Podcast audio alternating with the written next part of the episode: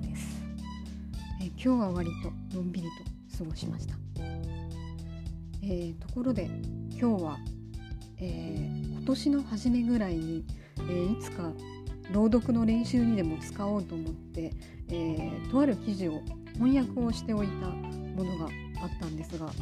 えー、ずっとほったらかしだったので、えー、今年もそろそろ終わることを考えて、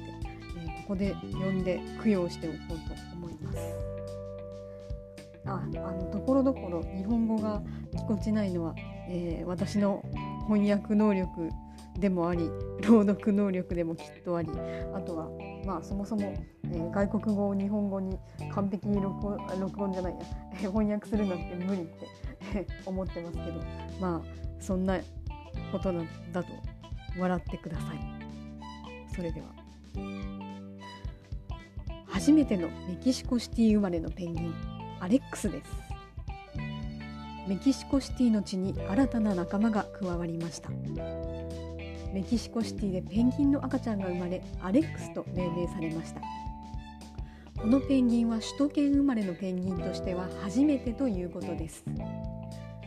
3人の賢者は確かにおいでになり素敵なお知らせを持ってこられたのですね。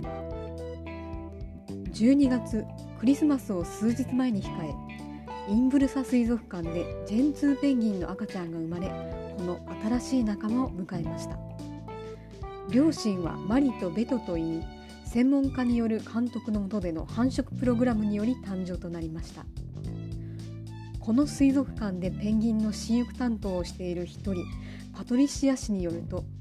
9月に石の運び込みライトによる光周期の調整が行われたということです。オスがメスに石を渡しメスがこれを受け取れば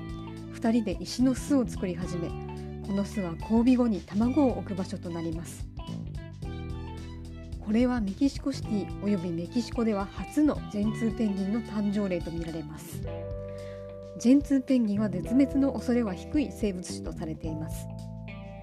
誕生時点の体重は 80g 身長はわずか 12cm まだまだ小さいこの赤ちゃん。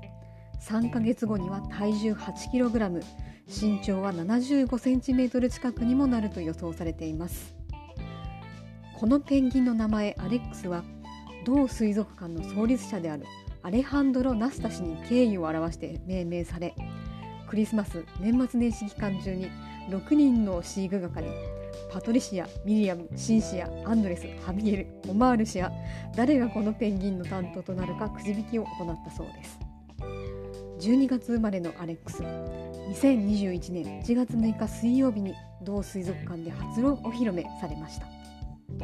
ということですね。えちなみにこのペンギン、え先日12月3日にめでたく1歳の誕生日を迎えたそうです。クリスマスの数日前どころじゃないや。まあ数週間か前ってことでしたね。